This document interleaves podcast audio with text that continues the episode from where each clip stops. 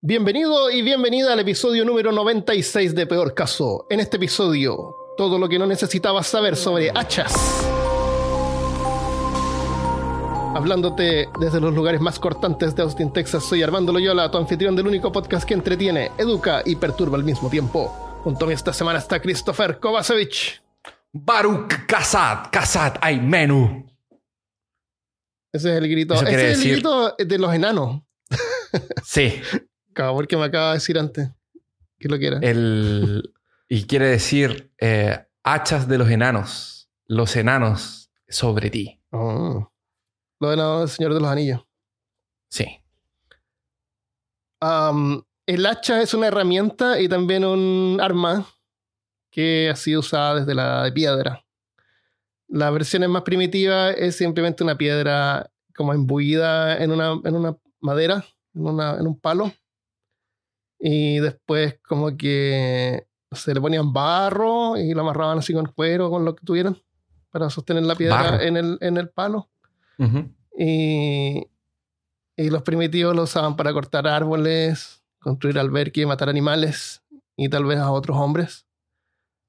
Y como arma es la, fabrica, la favorita de los vikingos. Y usaban una, unas hachas cortas. Y aunque es un arma contundente cuerpo a cuerpo, los nativos na- norteamericanos les gustaba lanzar las hachas que se llamaban tomahawks. Ah, sí. Deben Sí, haber sí. tenido muchas hachas. También, también la usan los bomberos porque aparentemente pueden apagar fuego, a lo mejor, Son hachas de, de agua. con hachas de agua, o tal vez para abrirse paso entre los escombros, o tal vez para sacar a alguna víctima de su sufrimiento. Claro. Señor, su cuerpo está 90% quemado. Claro. Creo que es hora de sacarlo de esta situación. ¿Tienes alguna experiencia con hachas tú? Una vez eh, en Texas fuimos a acampar eh, a un cañón con mi amigo Lucas y pasamos a un Walmart a comprar cosas para, para acampar. Y compramos unas hachas. Ah, Y se nos olvidó que las cosas en Walmart no siempre vienen muy bien afiladas. ah, eran chinas. Exactamente. Parece que no vienen con mucho filo cuando tú lo compras así como por... Puede ser eso, porque yo te compré un hacha también y no funciona. Entonces, me pasó eso. ya, y seguramente Y la compré en Walmart también. La idea del hacha era poder cortar eh, pedazos de madera más gruesos y al final en vez de cortar la madera, como que la, la- la amasaba. Sí. Sí, yo- Era una hacha cortita, Sí. era como la de Rick en The Walking Dead, para los que leen el cómic, porque en la serie nunca tiene el hacha. ya. Puede ser que las venden sin filo. Porque sí, también compré una No chaca sé. como para, para talar árboles. Para, para no talar árboles, sino que como para cortar ramas y cosas. Y Ajá, no, como que empuja, no, no corta. Es una hacha empujante, en vez de una hacha corta. Sí, es, un, es inútil. Después me compré una motosierra eléctrica. una una Ah, sierra eh, eléctrica, eh, una motosierra. de verdad. Una sierra, es que tengo unos sistemas de. para el- unas baterías que se ponen en un taladro y, y tengo también una cosa que corta maleza que te usa la misma batería. Ah, y el soplador también usa la misma batería. Y encontré una, una, una sierra cortita que usa la misma batería. Ah, excelente. Así que eso Y funciona mucho mejor. tu-. Y viene con filo. Sí, Y no, no se suda. Esa, y, y la otra experiencia que tuve con hachas fue una vez que em, fui a una de estas ferias medievales ¿Mm?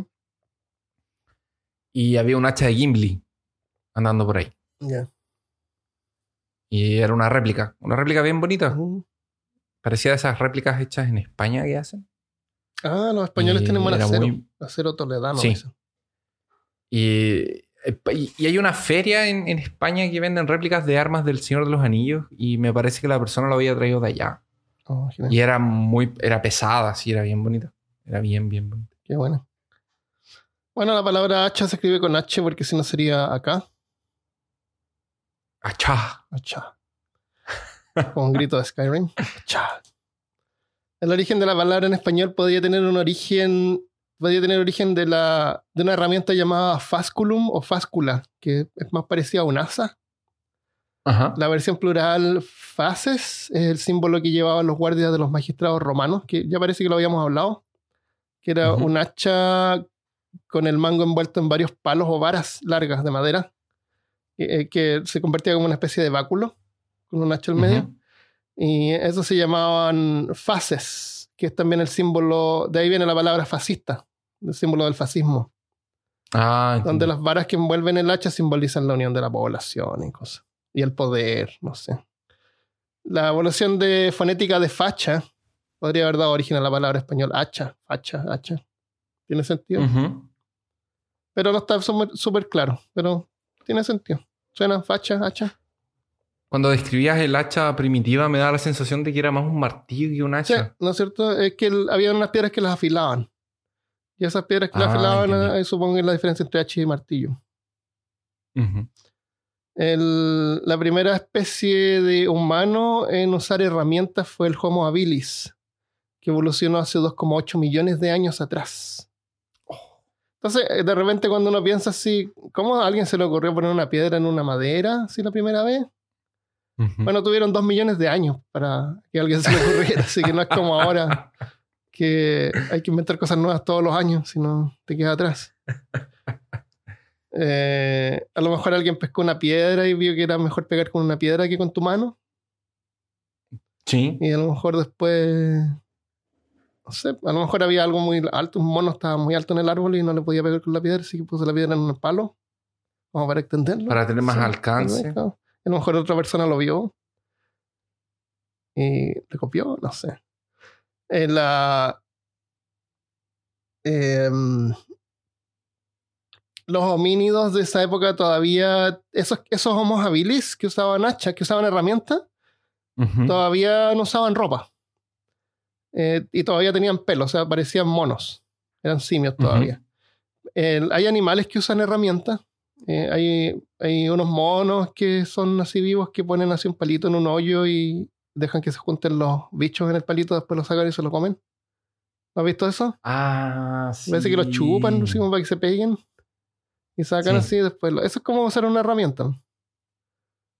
El, no sé, por las águilas hay varios pájaros así como que tiran, tiran eh, cocos o, frutas así como del cielo sobre piedras para que se rompan. ¿Has visto eso también? Como un bombardero de. Claro, un pájaro bombardero. Pero, pero buscan si saben de tirarla en una piedra para que se rompa. Bueno, eso no es. bueno usar la piedra como una herramienta. O sea, hay animales que usan herramientas. Pero los humanos, como que las fueron eh, eh, al siguiente nivel. Los la ropa apareció recién hace como 170 mil años. Si comparas esta época, así, 2,8 millones de años desde que aparecieron los primeros hombres inteligentes. Pasaron más de 2 de dos, de dos millones de años para que empezaran a usar ropa. ¿Qué ocurrió cuando empezaron a moverse a, climas más fríos? Entonces, tiene sentido también que antes no se movieron. Después, cuando empezaron a. a lo mejor el clima empezó a cambiar. Empezaron a usar automóviles con combustión empezaron a echar a perder botellas de plástico, las tiraban al agua. Claro. Entonces ahí tuvieron que empezar a, moverse y a usar ropa. Ah, los restos del hacha más antigua fue encontrado en Australia y los fragmentos tienen 50.000 años. Vi el fragmento, no se ve como hacha, pero dicen que es un hacha. Creo que yo también vi esa noticia eh, y estaba pensando que a quién se le habrá ocurrido ponerse una piel encima alguien que tenía frío, a lo mejor pescó la, la piel del. ah, porque es, las pieles las tiraban antes, pues. Me imagino. Sí, pues. Bueno, creo que se le habían comido los animales con. En una de esas empezaban a usar las pieles para dormir y después como que la cargaban. Eh, porque no sé cuándo empezaron a, a, cocinar. Eso también es importante saber. Eh, el tomahawks de los indios, este. Que los, que los tiran, son como hachas que tiran. Hacha arrojadiza. Eh. Cuando tú hablas de, Tomahawk y, y, hacha arrojadiza, me acuerdo de un... Porque toda la información que yo tengo de hachas, y ya e, es bueno que lo aclare desde el principio, es todo basado en videojuegos y cultura ah, popular. Entonces no voy a hablar nada, nada basado en historia ni nada de eso. Excepto cuando tal vez si hablamos de el hacha de guerra. Pero bueno. Y hay un juego que es súper antiguo que es de. Es un de plataforma. Que tú tirabas hachitas. Y era una música así como. Como media rápida. Y ibas andando, corriendo. ¿Y se cae y Tirabas tiraban como un arco? Caían- Eh, ajá. Sí, parece que me acuerdo. Era un, era un cavernícola. Ah, sí. Sí, me acuerdo Era un cavernícola que tiraba hachas de piedra. Sí. Y era un cavernícola que andaba en skate. Sí. ¿Cómo se llamaba ese juego? Era clásico, ¿no? ¿Eso estaba en los videos o era de como de Atari? Era de video también. Era de video. Mm. Era de, de video, queremos decir, de arcade. De arcade, de- sí. De... Ah, sí, me acuerdo. Todos los juegos que se tiran hachas, las hachas se tiran y aparecen como que mágicamente tienes hachas infinitas. Ajá. Todos los juegos tiras hachas infinitas, pero si tú eres un nativo americano que tiene un hacha o dos hachas, no sé cuántas hachas puedes andar trayendo. No, yo creo que son unas 10. seguro como para... Claro, a menos que lleves unas 10. Un Sí, collar yo de creo que es una, una. Sí, así como una en cada pierna, una en cada brazo. en tiraban cuando se estaba escapándose el enemigo, como dando un golpe Tal de vez. Después la recuperaban. Otzi no andaba con un hacha también. Sí, Otzi tenía un hacha. Otzi tenía un hacha. toda gastada. Ah. O las flechas, las flechas estaban bien gastadas. Porque también las reusaban todo. Era lo que tenían. Las tienen que reusar. Sí, tienen las recuperaban y las usaban de nuevo. Pero si no le chuntaban al blanco y caían en una piedra, a lo mejor se quedaban así como más romas. El Tomahawks es un hacha de una mano que hace un dado de 6 daño cortante. Es el arma preferida de los nativos americanos y luego por colonos europeos. La parte metálica proviene originalmente de un hacha que usaba la Marina Real. Los, los guardias ingleses llegaban ¿Ya? con hachas de hachas cortas. Ajá. Eh, y llegó a manos de los nativos a través de intercambios que hacían. Hacían así trueques por comida y provisiones. El- los nativos ya tenían hachas de antes, pero versiones más primitivas, porque estaban como en la edad de piedra acá en América. Que era una piedra amarrada a un mango de madera. El, el nombre proviene de la palabra eh, Powhat, del Powhatan, que es como una- un lenguaje que ya murió. El- de, de nativos que vivían en Virginia. Y tom- de la palabra es Tomahawk, que significa herramienta para cortar. Eso significa Tomahawk, herramienta para cortar. Excelente. Pero bueno, bonito el nombre de Tomahawk. En términos coloquiales, en Chile se le dice que está con un hachazo cuando estás embriagado con licor. Ah, cuando. No, esa, esa es la, la caña, la resaca. La resaca, pero también está con el hachazo. Eso. Y en, ah, en Australia es el nombre coloquial para vagina. El hachazo. Axe. Porque es como un hachazo, así como una. Como que te un hachazo. el- esta, es la, esta es la versión. Australiana. No. Claro. Ac- Akgach. Sí. Eh, y esa es toda la información que tengo así como histórica. No sé, ¿quieres tú hablar de hachas de guerra? De ahí tengo crímenes cometidos con hacha. ah, pero hablemos de crímenes entonces. Es que de ahí no tengo nada más histórico. No, está bien. El, el caso del hombre del hacha de Nueva Orleans. Eh, un ataque con hacha famoso de la historia ocurrió en Nueva Orleans en 1911. Era como en ese tiempo que la gente que tenía comercio tenía como su tienda y vivía así como en la parte de atrás o en el segundo piso de su tienda. Ujú. Los dueños de tienda ahí vivían en su tienda. Las familias vivían en la tienda. Como, como Bob eh, Burgers, las hamburguesas de Bob, Como. esos dibujos animados. Ah, eh, Bob Burgers. Bob Esponja. No, Bob Burgers. Tiene dos hijos y la esposa y viven así como en el segundo piso de la hamburguesería. Espérate. Es una animación. bien ¿A dónde? ¿Era antigua? ¿O No, o sea, tiene como ah, ya. varios- Ya, es como, es, como un estilo Simpsons, así, ¿o no? Es súper buena esa y, y lo bueno es que no se mantiene. Se mant- no- no- nunca se ha vuelto así como que, ah, ahora tienen una más grande y se cambiaron de casa y, y evoluciona así súper rápido. No, se mantiene igual la misma idea. Es buena, Ah. Súper buena. Te ent- Entendí, sí. Eh, era. Entonces había un asesino que apareció que entraba por la parte trasera de la casa en la noche. El- las puertas de atrás estaban así como hechas con varias placas de madera, así. Entonces, como que sacaba una placa y se metía y, y atacaba a los dueños Por atrás. por atrás de la casa. Debe haber habido como un callejón, me imagino. Y entraba por ahí y mataba a los dueños de las tiendas mientras dormían. Y los mataba con un hacha. Pero los mataba con un hacha del dueño. O sea, entraba a la casa, buscaba el hacha y mataba. Parece que todos tenían hacha en ese tiempo.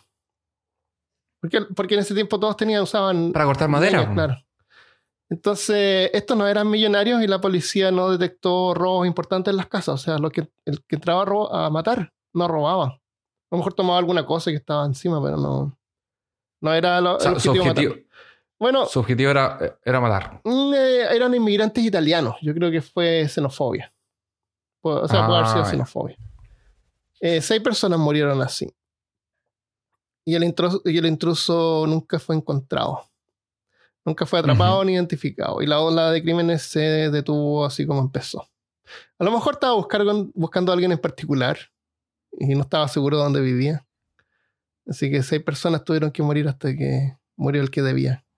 O a lo mejor seis es la cuota suficiente de inmigrantes que tienen que morir para mantener la estabilidad del, del país y la economía. Ay. Qué mal. La identidad del asesino sigue siendo desconocida.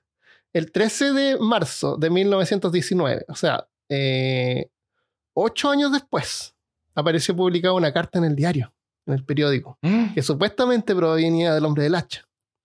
La carta decía que volvería a matar después de la medianoche de la noche del 19 de marzo, o sea, como una semana después, pero que perdonaría a los ocupantes de cualquier lugar donde se estuviera tocando, donde estuviera tocando una banda de jazz. Le gustaba el jazz. Esa noche todos los salones de baile de Nueva Orleans estaban llenos y las bandas profesionales y aficionados tocaron jazz en fiestas de cientos de casas alrededor de la ciudad. Y no hubo asesinatos esa noche. Todas partes estaban tocando jazz. Eh, otro incidente histórico ocurrió en el en el límite entre Corea del Norte y el Sur. En la zona desmilita-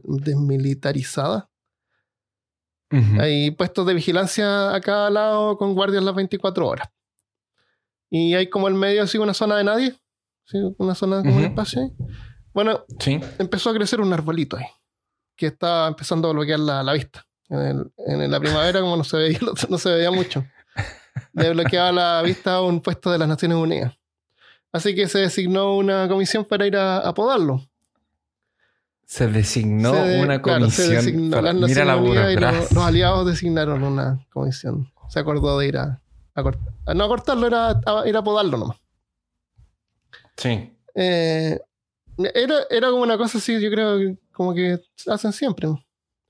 El 18 de agosto de 1976, un grupo de cinco miembros del Cuerpo de Servicios de Corea, escoltados por un equipo de seguridad de las Naciones Unidas, compuesta por el capitán Arthur Bonifaz y su homólogo del ejército de Corea del Sur, capitán Kim, líder del pelotón eh, del pelotón actual en el área, primer teniente Mark Barrett, con ocho miembros del personal, tanto estadounidenses como surcoreanos, entraron en tierra de nadie para cortar el árbol, para podar el árbol. Ah. Los dos capitanes entraron sin armas en el. sin, sin pistolas, sí. Sin, Ah, me- era- era- Claro. iban solo a podar un árbol. claro, y seguramente por protocolo no pueden entrar con armas. Ya que los miembros del área de seguridad conjunta, que se llama esa parte, se limitaban a solo cinco oficiales armados y 30 alistados armados a la vez. O sea, llevaban, llevaban con personal así de guardias de las Naciones Unidas. El- pero en, el, en un camión que llevaban, un camión mediano, venían los trabajadores surcoreanos que tenían hachas para podar el, el árbol. Cuando comenzaron a podar el árbol, aparecieron unos 15 soldados norcoreanos, comandados por el teniente mayor Pak Chul, o teniente Bulldog, que le, que le decían por un historial de enfrentamiento. O sea, de ver si alguien viene perro. Es porque estaba en la frontera Sí, también. pues estaba al frontera. Entonces llegaron, ya apareció un grupo con el teniente mayor Pak Chul que era norcoreano. Ya llegaron, Ajá. llegaron por el sur los, los aliados a cortar poder el árbol y apareció el teniente con un grupito de 15 soldados norcoreanos Ah. y se quedaron, Todos armados, me imagino. puede ser, y se quedaron mirando. Se, acercaron así como que se quedaron así como mirando. Por 15 minutos. Donde los aliados se Ah. bajaban y empezaron a como, podar el árbol. De repente el teniente Bulldog les dijo que pararan. y le dijo que ese árbol no podía ser cortado porque el mismo Kim Sum II lo había plantado personalmente y estaba creciendo bajo su supervisión. A lo mejor 15 minutos pensando así, chuta, ¿cómo nos podemos cagar a esto? estos aliados. claro, ¿qué, qué, qué puedo Claro, decirles para para empezar? claro. Así que, como esto ya había sido acordado, acordado por los aliados, eh, y aprobado por las Naciones Unidas, el, el capitán Bonifaz así como que no, no le hizo caso y le dio la espalda. Y le ordenó que continuaran con la poda. Los, norcoreanos se quedaron hablando así y el, y el el bulldog, mandó a un, tipo corriendo. Salió, se fue hacia atrás y en pocos minutos apareció un camión de la Guardia Norcoreana que cruzó un puente que se llama Puente Sin Retorno. Y aproximadamente 20 guardias norcoreanos más se bajaron con palancas y palos. Eh, volvió a exigir que se detuviera la poda. Ah, vamos a hacer, vamos, vamos a tratar un poco de ser, Claro. de ser más, eh, ¿cómo se dice en, en español, Armando? Political, Político. Eh, polite, Ah, claro. polite, Darle una oportunidad. como, claro, más educado, vamos a, vamos por la, vamos, Pero solamente 30, Vamos a- 30 más. claro. Bonifaz de nuevo le dio la espalda, así como que no le hizo caso. Ah, y trajo más 20, Claro, tra- tra- traía 30. Eh, trajo otro camión con gente. Pac se quitó el reloj. Sacó el reloj. Sacó un pañuelo. Envolvió el reloj cuidadosamente. Se lo puso en el bolsillo.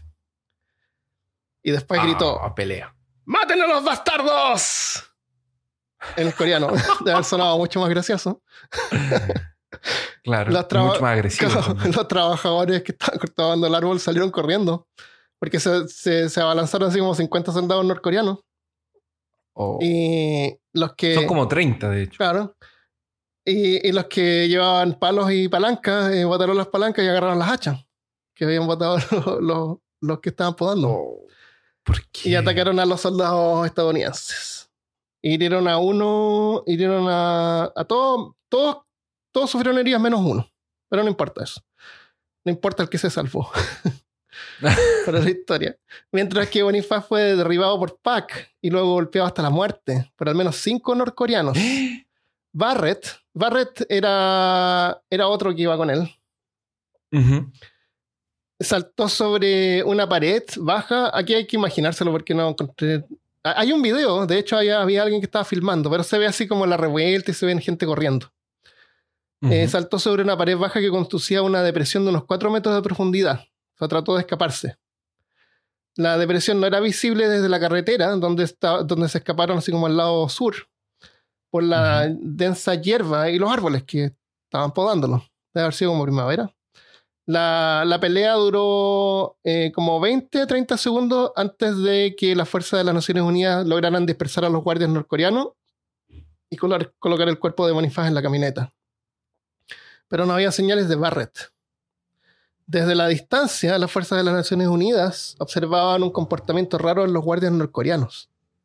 Un guardia tomaba un hacha, veían así como a lo lejos así, que un guardia tomaba un hacha, bajaba a la depresión, o sea, bajaba así como y se perdía así como detrás de las matas, como por un par de minutos, y después se veía que volvía a subir y le pasaba el hacha a otro guardia norcoreano que también bajaba. Y así se repetía el proceso. Ese mismo proceso duró por 90 minutos. Cada uno de los guardias bajaba con el hacha y después subía de vuelta. La- hasta que los guardias de las Naciones Unidas informaron informados que Barrett había desaparecido. En ese momento informaron a sus superiores sobre la actividad de los norcoreanos en la depresión. Un escuadrón de búsqueda y rescate fue enviado rápidamente y descubrió que Barrett había sido atacado mortalmente con hacha por los norcoreanos. O sea, bajaban y le pegaban con hachas al- a Barrett. Después subía y bajaba a otro. Y así, por 90 minutos. Así que lo- las Naciones Unidas lograron dispersar a los norcoreanos y los restos de Barrett, que ahora vamos a llamar B-A-R-R-E-I-T, fueron recuperados y trasladados al hospital de Seúl. Pero de hecho no lo descuartizaron. Y todavía estaba vivo, se murió en el, en la, en el viaje al ¿Qué? hospital. Estaba todavía vivo. A lo mejor no le pegaban en la cabeza, no sé. Pero lo estaban torturando. Qué horrible, ¿eh? Por una hora y media. Por una hora y Le media, dieron sí, hachazos le dieron hachazos. y estaba vivo. Sí, Pero murió de haber sido, de haber estado des- desangrándose. O sea, a lo mejor le pegaron en las piernas, no sé. Pero fue torturado por 90 Horrible. minutos. O sea, probablemente se cayó y se quebró las piernas. O se quedó atrapado, no podía salir donde estaba. a lo mejor los norcoreanos lo que- trataban de ayudar. Así como cortar el, cortar el árbol que estaba, había caído sobre él. Pero no se y, y se mueva. cansaban, entonces llamaban al amigo que siguiera. Eh, yo creo que lo estaban ayudando. Y él se movía y le pegaban Claro. hachazos mientras se movía. Pero no se mueva. mejor ¿Por fue qué, así, po. ¿Por qué se mueve? Ellos trataban de ayudarlo. Que los norcoreanos son malos. Eh, de todas maneras, como reacción de los aliados eh, de Corea del Sur, regresaron con fuerzas armadas y en vez de podar el árbol, lo cortaron por completo. Fueron y lo cortaron. El- a esta reacción se a esta reacción se le llamó Operación Paul Buyan o el Paul Buñán. Paul Buñán, tú no sabes quién es, pero sí sabes quién es. Ya. ¿Tuviste It 2 Vi. Sí. cuando había un leñador gigante? Y ataca al niño, un- una estatua, Sí. una estatua gigante, ese es Paul Buñán. Ujú. Y, y no sé si lo vi- recuerdas haberlo visto como en Canadá, así como hay estatuas de un, de un leñador gigante, una estatua grande así de un leñador. Siempre estaba con barba y con, con, ese- con esa camisa así roja, y a veces tiene como un hacha en el, en el hombro. Ah, de- de- está ahí como una parodia de los Simpsons sí, está también, en todas ¿no? partes porque es parte de la cultura canadiense. Y siempre está como en una tienda, tienen así como un Paul Buñán. Ah, sí, Ese sí. es Paul sí, Buñán. sí. Sí, Y es un, eh, es un, eh, es un leñador gigante franco-canadiense. Ya. Y hay un- en los 50 habían dibujos animados de Disney y de Paul Bunyan. Y hay una animación así que, bueno, cuando llegó, y era un gigante. Y iba al colegio, sí, pero no cabía en la sala, así que miraba por la ventana. Es como de los viajes de Gulliver a, a esa altura, así, de, de gigante. Entonces, estas estatuas que hay de él, eh, no es que sea una estatua gigante de él, es él, en su Es tamaño. él. Caramba. Y, la- y hay, hay, hay unas. eh, no, no investigué esto, pero lo vi. No me quise ir por ese lado porque era, me empecé como a caer en un hoyo de, de conejo que llaman. Rabbit hole. ¿Ya? Porque eh, eh, hay esta cosa que se llama TED, de TED Talks, que la gente habla, ¿no Sí. es cierto? Y siempre son cosas serias, así como que. Pero hay un montón de textos que las cortan, que la. Que, porque no porque son de pseudociencia esas cosas no están, no están eh, aceptadas en TED Talk y hay una charla de un tipo que da que habla sobre gigantes sobre la que habían gigantes en el pasado gigantes reales. Y, y algunos creen que Paul Bunyan podría haber sido realmente un gigante que los, los canadienses eh, vieron cuando llegaron a Canadá. Y forma parte de la leyenda. O sea está basada en un gigante real. Eh, oh. eso es. Pero aparece en la película no vi la película It, pero vi la escena Ah, y supuestamente este tipo era de verdad. Claro, es- bueno, eso es lo que dicen algunos. Y en- si estás mirando imágenes, va a ver que tiene a veces un, un toro azul, Sí. un toro que él rescata. Se estaba congelando. Y aparece en una Pero es del tamaño de ¿Mm? él. po. Sí, es un toro como, como su perrito. Supuestamente este tipo era de verdad. Siempre es como un héroe. Es como. eh, son esas historias que cuentan así los pescadores, así como que vieron cosas fantásticas y, y les ocurrieron así. Sí. Como, como sí, cuento sí. ya, pues, así mismo los leñadores que viven en, en los bosques, en, la- en las cosas, cuentan así cosas, dicen, ah, yo vi a Paul Buñán y hizo esta cosa heroica, no sé. Caramba. Sí, así que ese es Paul Buñán, yo no tenía idea. Bueno, así se le llamó a la, a la operación de ir a cortar el árbol. La... Era algo- Oh, hay una imagen bacana que la voy a robar, o sea, la voy a sacar y la voy a poner de, de logo del episodio. Genial.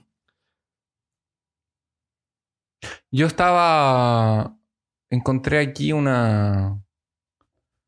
¿Cuál es, ¿Cuál es el nombre de esa regla de internet que cualquier cosa puede ser sexificada? eh, ah, no sé. ¿Qué, con- qué encontraste? No, había encontrado una mujer de 1860 que mataba gente con, ¿Con H? con hachas. Ah, no, no, no vi eso. ¿Qué- ¿Cómo es la historia? ¿Lo- ¿Te acuerdas? A ver, dice algo así como en julio de 1860, una de las más infames mujeres en la historia de la humanidad nació. Lizzie Borden Mm. fue una destacada miembro de su comunidad.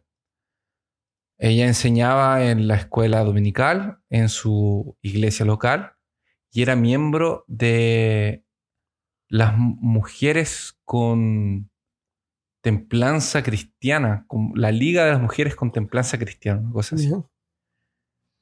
Después, en agosto de 1892, 32 años después, Lizzie tomó una hacha, mató a su padre, a su madrastra, en una forma completamente brutal.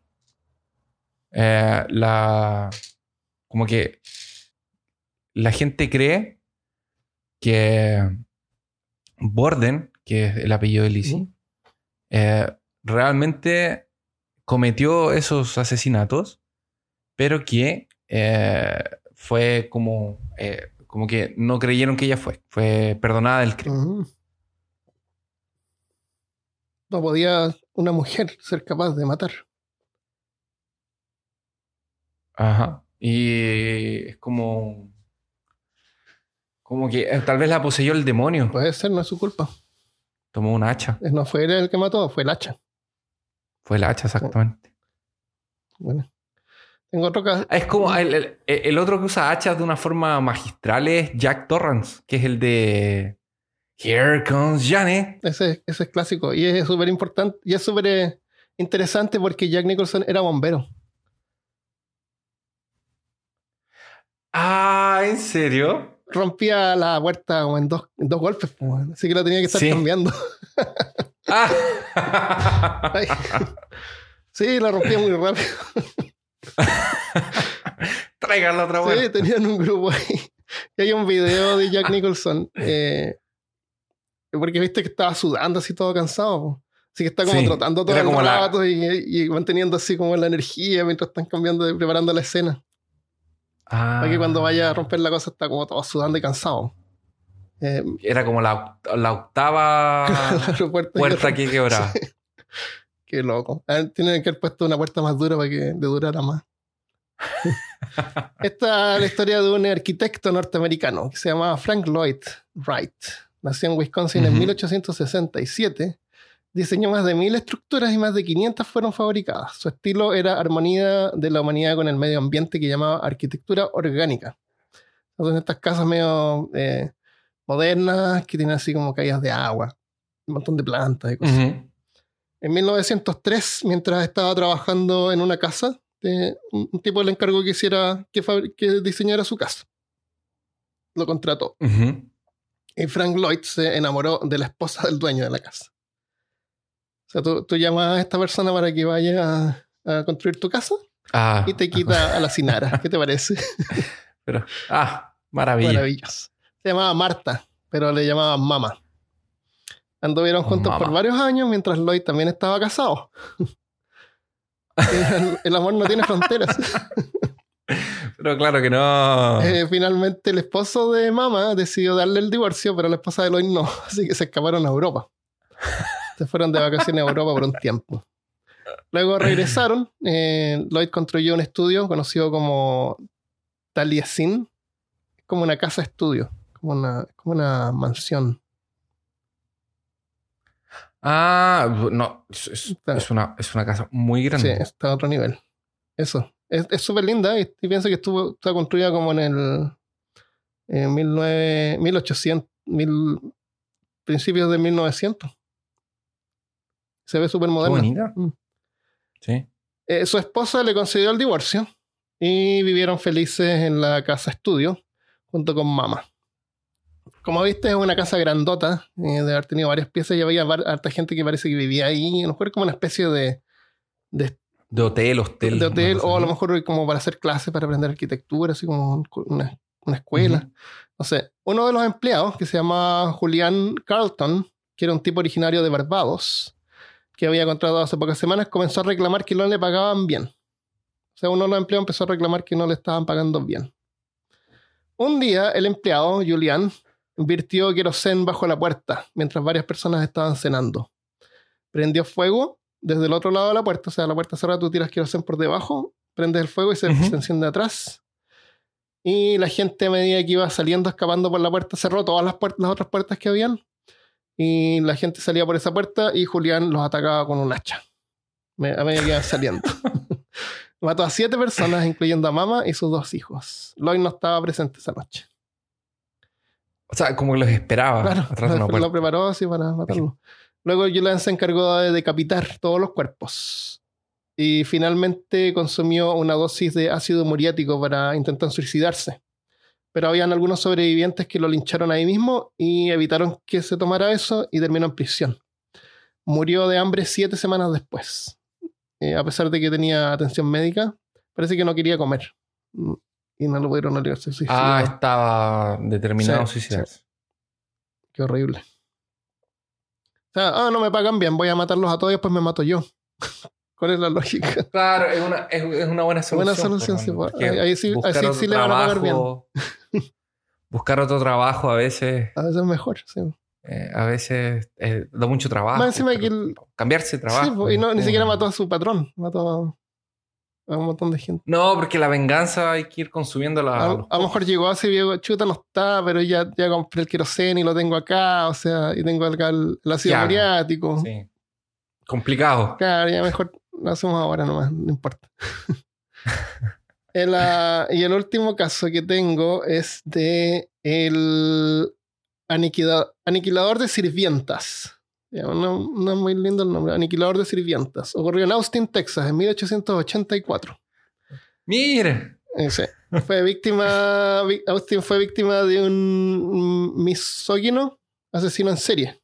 Misógino, así como misogonista que mataba mujeres conocido como el aniquilador de sirvientas. El asesino que nunca fue descubierto también. que matar con hachas, Christopher? Sí, parece que las hachas Sí, no eh, te dan cover, Claro. cover de más tres. en el plazo de un año mató a ocho mujeres con hacha. Oh. El asesino entraba por las ventanas. Muchas veces tomaba a las mujeres por la fuerza y las sacaba fuera de la residencia a algún callejón entre los arbustos donde las violaba y luego las asesinaba con un hacha. Acá, en cada caso, dejaba el arma en el lugar del crimen. O sea, de haber comprado varias hachas. Eh, o ya tenía muchas hachas, no sé. A lo mejor las hachas eran baratas en ese tiempo. En una de esas, él coleccionaba hachas. Podrían haber preguntado en las tiendas donde vendían hachas, así que nada, ha comprado hachas más de lo normal. Claro, ocho hachas. Claro, ocho hachas. Eh, algunos periódicos sugirieron que se usara un nuevo método llamado huellas digitales o huellas dactilares. Ojo. Pero era algo demasiado moderno en ese tiempo y la policía no lo usaba. No, no creían en eso. Tecnología futurista. No. no lo usaban en parte de la investigación. En una ocasión el asalto fue interrumpido y varios testigos vieron al asesino. Y aún así no lograron atraparlo. Alcanzó a pegarle a una mujer en la cabeza que no murió, pero quedó con pedazos de hueso en- de, de la fractura en el cráneo, en el, en el cerebro. Oh. Cuando la mujer empezó a gritar, el dueño de casa apareció y persiguió al asesino, incluso con perros por el vecindario, y no lograron atraparlo. Aunque generalmente asesinaba a mujeres que trabajaban en las casas, las dos últimas víctimas fueron mujeres de sociedad. Ahí fue cuando la policía empezó a investigar. Ah, claro. El, asesino nunca fue encontrado y los crímenes dejaron de ocurrir en Austin. Pero hay un sospechoso, un cocinero de Malasia que se llamaba a sí mismo Maurice. Había trabajado en un barco y alguien que trabajaba con él, que fue entrevistado por la policía, dice que el cocinero le había contado que, entre comillas, había sido robado por una mujer de mal carácter y que a menos que encontrara a la mujer y recuperara su dinero, asesinaría y mutilaría a todas las mujeres de Whitechapel que conociera. Whitechapel es un lugar en Londres, de donde el Maurice supuestamente provenía. En 1885 trabajó en Pearl House, que es un pequeño hotel en Austin, Texas, que todavía existe. Y resulta que este cocinero, en enero de 1886, nunca más regresó a trabajar. Justo pocos días después del último que había ocurrido, el último asesinato. Algunos creen que el cocinero pudo haber regresado a Whitechapel, en Londres, donde pocos años después, en 1888, ocurrieron una serie de misteriosos asesinatos atribuidos al asesino que tampoco fue capturado o identificado, pero es llamado Jack the Ripper. Jack Ah. el Destripador. Hay algunos creen que fue, era Jack el Destripador, que estuvo acá en América, Ah. tal vez. En, esa, esas son las historias de, de crímenes con hacha.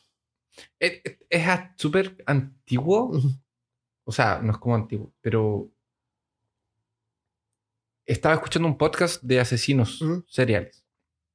Es, eh, y, y había uno que no lo podían pillar tan bien. Pero a veces son unas cosas como tan estúpidas porque, bueno, mirando de la- desde la perspectiva de hoy en día, sabiendo que era él y todo, pero en un, un- hab- había un asesino que eh, disparaba con una calibre 44, creo, una cosa así. Era el asesino de la, de la 44. Ya. Y en, una, en uno de los crímenes que, que cometió, mató a una pareja y cuando se estaba yendo se encontró con un testigo Ya. y le dijo así como, buenos días. Y el testigo le dijo así como, buenos días. Y se subió al auto y se fue. Ya. Pero. Y el. Y el testigo vio los cuerpos en el Ah, suelo Vio los cuerpos después. y no lo, relacion- no lo relacionaron a él como el Ah. asesino, lo relacionaron como otro testigo. Ah, Como que él había sido Así testigo como que también. usted vio esto, sí, y, y vi a esta persona que también lo debe haber visto. Claro, en vez de decir es un sospechoso, Claro. Pero a lo mejor él. tiene un arma en la Sí. mano. Ah, es porque él se presentó así como tranquilo y, y no, Sí. no salió corriendo y no así estaba "Oh, ensangrentado a lo días", mejor. Subió al auto, exacto. Claro, eso a veces es lo mejor. Y una, eh, hay que actuar así como frío, tranquilo, así como que no pertenece. De repente te, te da pasos. Yo cuando era chico, una vez fuimos a la, al aeropuerto, no, con un amigo fumábamos y nos gustaba fumar eh, cigarros así como importados, así como que... Y mi amigo coleccionaba las cajetillas. Ujú. Y, y yo sabía que en el área cuando uno entraba al aeropuerto, están esas tiendas después que uno pasa así como ante las puertas de abordaje. Y esas tiendas Sí. libres de impuestos podían tener eh, cigarrillos importados que no vendían en Chile. Sí. Así que fuimos al aeropuerto un día a tratar de ir a, a comprar esos cigarrillos. Pero resulta que para pasar esa área hay que pasar como tarjeta de embarque. No se puede pasar si tú no tienes Exacto. Claro, pero en ese tiempo, en, ese, en esos años, el, el aeropuerto de Santiago era chiquito. Y me acuerdo que había que caminar al avión. O sea, si tú entrabas a, a las pistas de aterrizaje, tú podías entrar desde las pistas de aterrizaje a esa zona. Ah. Así que nos pusimos. ¿En serio? Sí, así que nos pusimos a mirar. ¿Y cómo? ¿Mm? ¿Y entraste a la pista de aterrizaje? Sí. ¿En serio? Eh, pusimos a mirar y vimos que había una puerta, así que la gente, los perso- el personal entraba y salía y estaba como hacia las puertas, a la pista de aterrizaje, o sea, la parte de atrás, o sea, o de adelante. Así que le dije a mi amigo, ya pasemos a actuar con naturalidad. así que eh, no, nos quedamos así un rato y después cuando pasó a pasar una persona nos pusimos como atrás de él y nos sujetó la puerta. Perdón, gracias. y entramos así. ¿En serio? Y entramos y cuando estábamos adentro nos agarró un guardia y nos llevaron a una pieza a interrogarnos. y no nos creían lo estúpido que, la estupidez que estábamos haciendo ahí. Pensaron que éramos terroristas o algo. No nos podían creer la verdad porque la verdad era muy estúpida. Que nosotros queríamos comprar cigarrillos. Qué estúpido. Cigarrillo importado Cigarrillo y, importado. y alguien les abrió la puerta. Sí, no abrió la- o sea, claro, entró con su tarjeta o algo y o apretó un código y como nosotros estamos atrás y estamos con naturalidad, eh, pensó que mm, también estábamos entrando. ¿También Ah, trabajaban ahí? entonces, eh, no sostuvo, no, sostuvo la puerta abierta. Qué loco. Y nos tuvieron ahí un rato y al final eran un par de pendejos estúpidos y nos dejaron ir. ¿Y pudieron comprar No. cigarros? y seguramente Ah, tampoco vendían cigarros importados, porque venden lo mismo pero sin impuestos nomás. No, si venden importados Ah, vendían, también. ya. Pero no, no. hay, marca- hay marcas que no llegan acá. Hay marcas que no llegan al país que puedes comprar solamente. no logramos comprar. Ah, qué, Pero, qué horrible. pero el poder de actuar con naturalidad. Debe, debe haber un atributo de, de rol de eso, ¿no? Claro, que de eso. Está bien. Ujú. En la cultura popular está The Shining, como decíamos, con Jack Nicholson, que era bombero. Sí. Y eh, method actor, actor parece actor metodista, que se llama, cuando así como que se meten en el papel. Y está este video que es bien gracioso porque se preparaba para la escena. De una película de Mike Myers que se llama eh, Así que me casé con una asesina de hacha. Axe Murder. Ah, está considerada una buena película de él. Parece que es como antes de haber hecho esto del Austin Power. ¿Ya? y después de haber hecho esta, cuando chico, que hizo cuando joven, ¿cómo se llama? John, eh, eh, algo World, Wayne's World. Ah, Wayne's World. es después de eso. Eh, ah, él, es, él, es, gracioso, tiene esa personalidad, la misma personalidad que aparece en Austin Power. Y hace el papel de su padre en esta película. O sea, el, el, padre de él es el mismo maquillado, como su padre. Así como estas películas que hace. Que hace el mismo con millones de personas. Empezó, me parece, con hacer esas mismas cosas. Y, y habla, y es una familia así como de, de Londres, de, de, Inglaterra, así como de. El Fat Bastard, que salía en Austin Power. Uh -huh. eh, y habla así con ese acento de, de esa región de. ¿Cómo se llama? Irlandés. La familia uh -huh. irlandesa entonces habla así como Fat Bastard. Se puede ver el mismo acento ahí. No me gustó mucho la película, pero al final resulta que siempre sospechaba si la, la, la esposa con la que se había casado la, o la novia era una asesina. Un y lo iba a matar. y pasaban cosas así como que le daba la idea de que sí era. Y después no, era como confuso. Pero al final me, me, decepcionó un poco que la pelea, hubo una pelea con, con hacha, pero fue muy corta. Oh. Sí.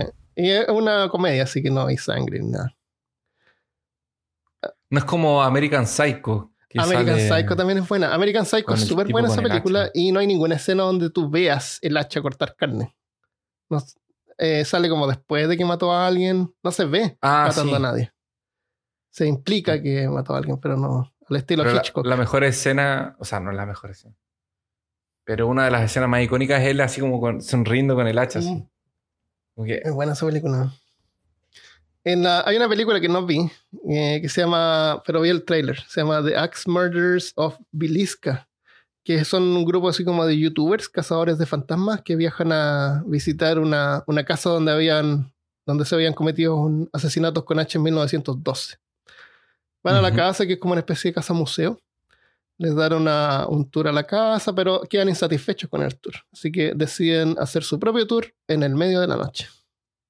Ah, excelente. Sí, y aparecen fantasmas y cosas. O, o se, mejor se, cosa. son poseídos por un espíritu maligno.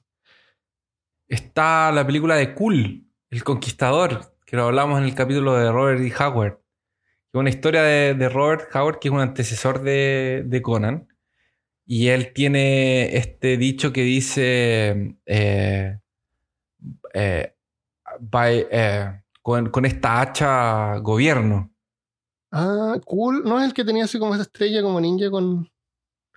Ese es Krull. No, no, no, él tiene una hacha. Mira, búscalo ahí. Es, K-U-L-L. Ah, cool es un Conan, pero no es Conan. Sí, es, es como un. Es, como es una, un bárbaro. Es otro personaje. Ah. Claro. Se supone que es más antiguo y de hecho hay una película también. Ah. Y, eh, y él dice así cosas como, como esa. Ya, ya, no sé. Ah. De hecho, en la película sale el tipo que era. Es, es Kevin Sorbo, creo que es el nombre de él. Que era el que hacía del Hércules. No sé si te acuerdas de, la, de Hércules. Me acuerdo de una serie de Hércules. ¿De serie de televisión? Es Ya. eso, una serie de televisión de Hércules que era como la serie de. Mm. eh, que era como la serie de China también. Que era como la. De hecho, eh, tenían unos crossovers juntos y todo. Y, es, y es- se llama Cool. No cool de genial, cool. No, y también está De que tenía como una estrella que tiraba. Ese es Krull. Krull. sí. Entonces, este personaje que aparece en Fallout 4, que se llama, aparece Grognar o algo así. Ah, ese es Krull. Pues Krull es otro. Pero- pero- Krull, Krull es, es ciencia ficción. Es. Sí, Krull es Krull es, fantasía, sí. eh, Pero no, el, como- el, el del Fallout 4, hay un, hay un, hay un personaje de cómics que es cool, no es, no es, no es eh, Conan, porque hay un hacha. Tú puedes conseguir el hacha de él en el juego. Ah. Y la vestimenta. Y, y este es como. Es, está como súper basado en esto. po. Sí, o sea, pues, no, bueno, la, la vestidura es como de He-Man. Tiene Sí. esa cosa como cruz en el, en el pecho, incluso. Así es. Qué bueno. Eh, ¿Qué otras ¿Y- ¿Y, cosas? qué, y qué tiene. ¿Y por qué Robert y Howard no continúa con Cool en vez de Conan? ¿Qué, qué evolución tiene Conan sobre él? Eh, lo que yo entiendo es que él escribió una primera historia que fue rechazada. Así que le cambió el nombre al Eh, personaje. Así que le cambió el nombre a- al personaje y cambió la historia. Esta historia es Y totalmente después distinta. tomó Cool de nuevo. Ah, ¿y no Sí, hay Cool versus. Conan? Estamos esperando Robert y Howard. No, porque Cool es mucho más antiguo. Es como que Pero para, Conan es de para la, de la era películas- iboriana. Pero para las películas cualquier Y- cosa es posible, para los libros. Ah, no, claro. Puede como usar un talismán o algo. Avengers de, de, de- de Conan. Ah, puede pelear con el espíritu de Cool. Eh, a- algunas hachas, por ejemplo, que son hachas de como de míticas. Está el hacha que es del rey eslávico de- del, del trueno y el rayo, que es, que es el hacha de Perún.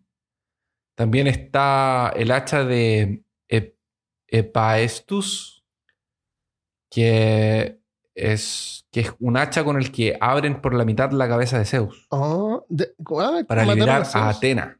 Sí. Sí, parece que en una de las versiones matan a Zeus. Pero después revive, tú sabes cómo Ah, es. sí, se cura. Los dioses griegos nunca una cosa Claro. muy. que como una línea canónica. ¿Para rescatar a quién? ¿A una- Atenas? A Atena. Que estaba en su cerebro, en su cráneo. No, no, no. Estaba capturado. Ah, ya, ya, ya. Solamente le parten la cabeza. Para liberarla y salió así por el, por el No, por de, de hacha. claro. no, era para, para dejarnos cauteados. Ah. Ah, a lo mejor se regenera así como Deadpool. Puede ser. Después sale Zeus con una manito chica, una cabeza chica, como en Hombre de, en Hombre de Negro. Mientras Claro. estaba curando. en la mitología maya también hay un, un hacha, que es el, el hacha de, de rayos. Mm. Lightning Axe, que es de la deidad de Chak, que es con lo que le pega a las nubes y hace los, los, los truenos y todo eso. Ah, qué buena. Chiva también tiene un hacha. Ah, ese que tiene Eh, varios brazos. Exacto, uno de los brazos tiene un hacha. Eh, en, en la cultura popular también encontramos algunas hachas. Por ejemplo, está el hacha negra. Este. Hay un mundo. Hay, hay, hay, hay un juego de, de, de rol y hay unos cómics que son de Mouse Guard, que es la guardia de ¿Los eh, ratones, Ujú. una cosa así. Que es del creador eh, David Peterson. David Peterson. En Mouse Guard, tú eres, o, o los personajes, el mundo es de, de unos ratones, pero es que no son ratones, e- es, otro tipo de... Es, es- es- es otra... Son estos ratoncitos que tienen como las orejas redonditas. Mickey Mouse. No son ratones, son más chiquititos que ratones. Ah, mice. Son mouse. Mouse, ya. Ratas, ratitas. No son, no, no son ratitas porque no son de No esas. son guarenes. son, son mice. Puta, busqué mouse, traducción y me salió un mouse de. De los nazis. Ya, ya, son ratoncitos, Eh, chicos. Como Te, hamsters. te- te puedo mandar una. Sí, estoy, estoy Mira, mirando busca. acá. Sí, mouse guard. Sí, ¿estás estoy viendo buscando? y son, eh, son ratoncitos chiquitos porque sale, hay una que están así como arriba de la, de la cabeza de un zorro y como que caben en el hocico. así. Es. Súper chico. Pero son. Entonces, la guardia es como los más valientes y son los, los que salen de, de las ciudades. Los que llevan cargas porque el mundo es súper peligroso. Sí, Cada cosa, cualquier cosa te puede comer. sí, se miden así como Entonces- 3 centímetros. Y, y naturalmente ellos son, eh, son muy cobardes. Naturalmente Mm. ellos tienen mucho miedo. Porque los que tienen miedo sobreviven Entonces, y tienen hijos. Claro, y viven en... Entonces existen ciudades y hay otros lugares que no, no tienen ciudades. Eh, o sea, y hay caminos y ciudades. Esto, esto es muy medieval. Mm. Tienen espadas, arcos y todo. Entonces la guardia son los que cuidan, son los que luchan, son los que... Y todo es una amenaza así gigante. Entonces, por ejemplo, viene un- una serpiente y tienen que salir 30 guardianes a luchar con la serpiente y a un veces, monstruo gigante y a, para ella. y a veces mueren 10 Ajá. Y solo le consiguieron herir un, un ojo Ah. y hicieron que huyera. A veces llegan estos pájaros que son depredadores naturales de ellos y es así, es, es terrible, es, es- es increíble, a mí me gusta mucho, yo lo recomiendo. Se llama Mouseward, búsquenlo, eh, léalo, denle una oportunidad, pero dentro de esta mitología gigante que es Mouseward. Porque ellos se esconden en el invierno, entonces de repente esperan a que venga la primavera y salen. Ajá. Es muy, muy genial. Eh, y en Mouseward existe un, un personaje que tiene un hacha negra. Quien usa la, el hacha negra es como el, el guardia más poderoso. Ah, como el Conan de- del ya. Mouseward. ¿Le asignan la hacha negra? Le asignan el hacha negra. Y él se transforma en el Black Axe. Ah. Y, y- y él no casi no sufre miedo y, y no se y no le va a tener miedo a los depredadores ni nada. Es como la, la figura legendaria. Y él tiene un hacha negra. ¿Y el hacha negra no tiene ningún poder especial? No, Ah, es solo una- hacha negra. negra. Sí. Que absorbe Está- toda la luz. Es magia porque absorbe toda la luz. Claro. Oye, hay, ¿Te acuerdas hay que los un pavos montón de esto. Hay un montón De libros, hay un montón de, diferentes No, cosas. sí, es gigante. Sí. Mouseward Winter, Mouseward no sé qué cosa. Hay- El Return hay un del mundo. Honor. Sí. Free Comic Today. Hay un mundo este- gigante. ah, y el ratoncito que usa la hacha negra es siempre el mismo. O sea, el hacha, el hacha es la misma, pero la van cambiando. Exacto, de ratón. Qué buena. Voy a buscarlo. Está Pues- el, el hacha de los Power Rangers también. ¿Te acuerdas que en la primera temporada de los Power Rangers el- Ah, parece que sí. era un hacha que disparaba? Era Un hacha que se podía usar como arma. Sí. En, en los videojuegos no me acuerdo nunca que haya habido un hacha que uno, oh, por fin tengo esta hacha que me costó tanto conseguir. Pero la conseguí. Ah, finalmente una. No, espada. ¿no? Espada o en Skyrim es una masa, la masa de, Mo- de que es lo- como el arma de cuerpo a cuerpo más poderosa. Pero en Skyrim-. En Skyrim está Woodtrath. Se supone que él era un líder, un, Ujú. un- un héroe legendario llamado Isgramor. Él lideraba 500 compañeros contra los elfos de la, de la nieve Ya. Que habrían masacrado a su pueblo. Y es una campaña que está en el mundo de Tamriel. Sí. Ah, qué buena. O sea, a lo mejor sí, Está cuando en termina la campaña de repente te dan armas. Y yo las pongo en las murallas, pero. Generalmente no son muy buenas, pero esta pega 28 sale. Lo cual Es es, bastante. es como harto una ar- arma, sí. Y vale 2000. Ah, a lo mejor la vendí porque era cara. ¡Armando! Ah. Era un hacha legendaria, nunca más la vas a encontrar. Yo cuando jugaba cuerpo a cuerpo siempre me acuerdo que usaba la, la masa de Malakbal, pero pegaba harto, pero también tenía un poder, pero no me acuerdo qué es lo que tenía. Pero era por lo que hacía, era bueno. Entendí. Ta- y se supone que hay una arma que es el Gorehowl, que es de World of Warcraft también, que es un hacha. Ah, no me acuerdo. Ah, el Gorehowl es una hacha de dos manos que es de la familia de los orcos de Hellscream. Hellscream. Y también se va pasando de generación en generación. Es como el líder. Hmm. Está el Leviatán, que es el hacha de, de Kratos en God of War, en el último que salió de 2018. Cuando, le va, cuando va a luchar contra los, contra los eh, dioses nórdicos. Cuando ese Ah. con- que pelea con su hijo. Ese, ahí, que el hijo dispara flechitas y él anda con un hacha. Ya. ¿Tú lo jugaste? Y- no, no lo jugué. Es de ah, de, PlayStation PS de 4. PlayStation 4. Sí. Estamos haciendo una vaquita para que compremos PlayStation 4. Si alguien nos Pero quiere donar el, el, otro fin, el otro fin de año va a salir la 5. Por eso es el buen momento para comprar el 4. ¿Tú crees? Porque bueno, ¿Por sale qué? la 5 y todos los juegos valen 60 dólares. Pero si compras la 4, ahora todos los juegos valen así como 10 dólares. Eh, Exactamente. Por eso que yo todavía juego PlayStation 3. Sí, yo tengo la 3. Estaba esperando y dije, sí, los juegos son tan caros. Tan caros 60 dólares. No, es que son ¿Por los un juego? lanzamientos 60 dólares. Yo aquí Sí, compro po. por 10 dólares. Menos. Después de un tiempo 12 bajan. dólares. Sí. Ah, en, en Buffy también había un hacha que era. eh, que se llamaba el Scythe No me acuerdo haberla visto en la serie, pero debe haber sido un hacha así como importante. Ya. Tampoco vi la serie. En 40.000, Warhammer 40.000, existe eh, dos hachas legendarias que pertenecen a un, a un marín espacial, que eh, son dos hachas sierras, que usa una en cada mano, que se llaman los Gore Child, Mm. que final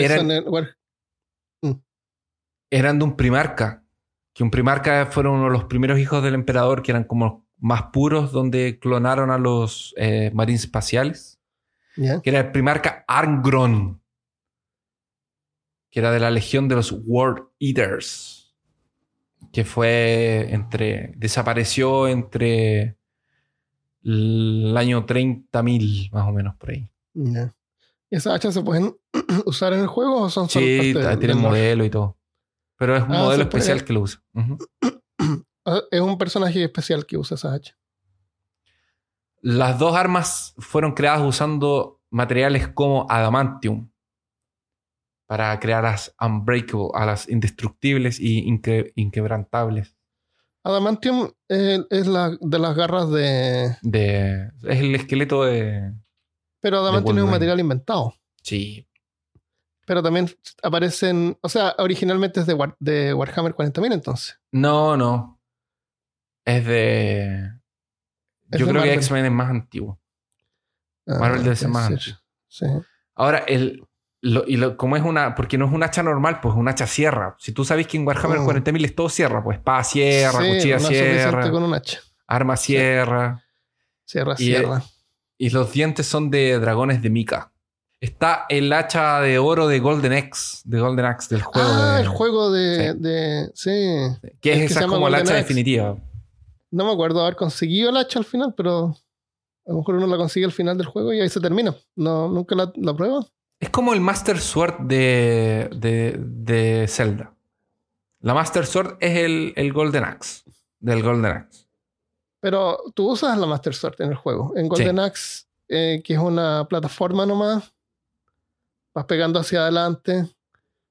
Y a lo mejor al final del juego te dan la Golden Axe. Ah, la, la hacha de oro. No sé, no sé. Los poderes de la, de la hacha de oro son hacer a su portador invencible y que no su- y- y, invencible de no recibir daño y mucho más poderoso. Ah, Ah, a lo mejor porque juego esos juegos son de esos que se dan vueltas. Es- No, no, no, era un arcade. El Golden Axe era un arcade. Pero Todo- estaba para tiene comienzo, Sega, fin. para Es- Genesis. Lo jugaba en Genesis con un amigo y es bacán porque se puede jugar de a cuatro. Sí, Bueno, en Genesis podía jugar de a dos. pero en los arcades podía cuatro.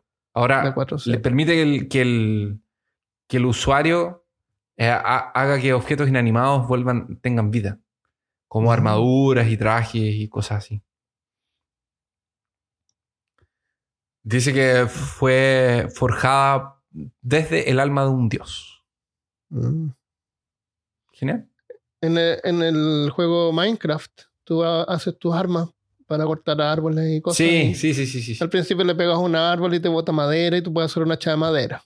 Le pegas un con arma con los puños. hacha- Claro, con los No puños. más y rudo al principio parte con los puños, saca un arma de madera. Después con el arma de madera puedes romper piedra. Entonces ha hecho una hacha de piedra. Sí. Con la piedra puedes romper bloques con, con ah, iron, con acero. Y haces hacha de acero. Y de ahí, pues, el hacha de acero rompe bloques de oro. Tú puedes hacer una hacha de oro o un arma de oro, pero el oro es súper blando. Se gasta súper rápido. No Sí. es más poderoso. Un, un hacha de oro no sería algo bueno porque el, el oro es tan blando como el, Sí, es muy blando. como el plomo. Eh, No sé si tú has ido a pescar alguna vez que tiene esos pesos de plomo. Sí. Con la uña tú lo puedes hacer así. Sí, se amasan. Es súper es súper blando. El oro es igual. Por eso es que siempre lo mezclan con plata o con cobre. Por eso a veces los anillos son más plateados o más dorados. Dependiendo con qué lo mezclaron. Y el la última hacha que quería hablar es hacha en el Señor de los Anillos, porque de ahí viene más o menos eh, lo que conocemos como de Hacha de fantasía. portadores de hachas gigantes. Eh, los enanos siempre usaron hachas en el Señor de los Anillos. Y hay algunos que son como más conocidos, entre ellos incluso Azagal, que es el, uno de los, señores de, los primeros enanos. está Dain, pie de fierro, que fue uno de los reyes más importantes junto con Durin. Gimli. Y hay uno que es un humano, que es el que tiene el, hacha como más reconocida, que es el nombre del hacha es Dram Borleg.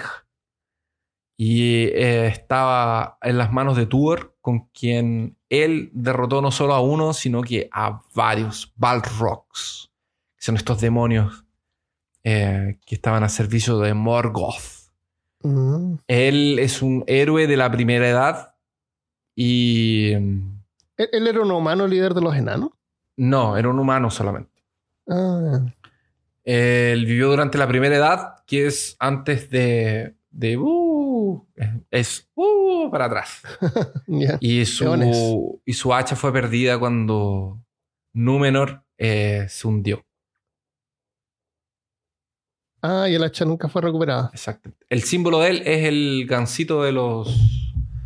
Eh, del pueblo de Inrahil, que es Dolamrod, si no me engaño, que queda cerca de, Gondor. Ah, ya estoy viendo una imagen acá. Sale el hacha, tiene forma como de ganso y, la, y el filo es como la, el ala, así como abierta. Exacto. Es bien bonita. O sea, esto que le da paso como por alguna aventura que puedan hacer. Sí. En el futuro. Entonces, eh, moraleja, si compras una cheque, el filo. Claro, sería como la moraleja de nuestro. Claro.